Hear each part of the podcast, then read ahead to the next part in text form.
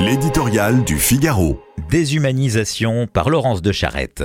Voici donc la mort codifiée, 21 petits articles destinés à être insérés dans le Code de la santé. Le ministère délégué chargé de l'organisation territoriale et des professions de santé a rédigé sa copie, le modèle français de la fin de vie promis par Emmanuel Macron aux partisans de l'euthanasie est posé sur la table dans l'idée de materner la grande faucheuse et ses mauvaises manières, de rendre à ses proies leur dignité. Les rédacteurs du texte se sont largement inspirés du système belge, l'un des plus avancés en matière de mort choisie. Le vadémécum dessine les contours du suicide assisté et de l'euthanasie dans certains cas. Il instaure clairement un euh, continuum entre les soins de l'administration de la mort et confie noir sur blanc aux professionnels de santé une mission de secourisme à l'envers pour pouvoir hâter le décès en limitant leur souffrance, rôle dont ils ont pourtant déjà dit qu'ils ne voulaient pas, dont ils ont fait une ligne rouge car c'est précisément dans ces inversions des termes, dans cette déviation du secours vers l'abandon,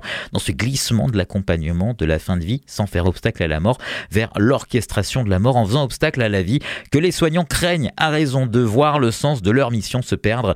Dans ce sens se joue une part de notre humanité dépossédée de la véritable grandeur puisée dans sa fragilité euh, chosifiée. Depuis l'empereur Constantin, le soin est habité de l'idée de l'égale dignité de tous, idée perpétuée jusqu'à la Déclaration des droits de l'homme de 1993 qui proclame les secours sont une dette sacrée. Mais voilà qu'on voudrait aujourd'hui officiellement conditionner la dignité humaine à l'état physique du corps qui l'héberge, la subordonner à ses performances, à son utilité. Quel terrible fardeau que cette prétendue indignité dont les malades s'accablent déjà bien trop souvent eux-mêmes, en sauvant ce qu'il nous reste de fraternité, en pensant les blessures, en soulageant les souffrances, en développant enfin et avant tout du véritable soin palliatif accessible à tous, ne fera-t-on pas bien plus pour eux, pour nous et pour le monde qu'avec des injections létales?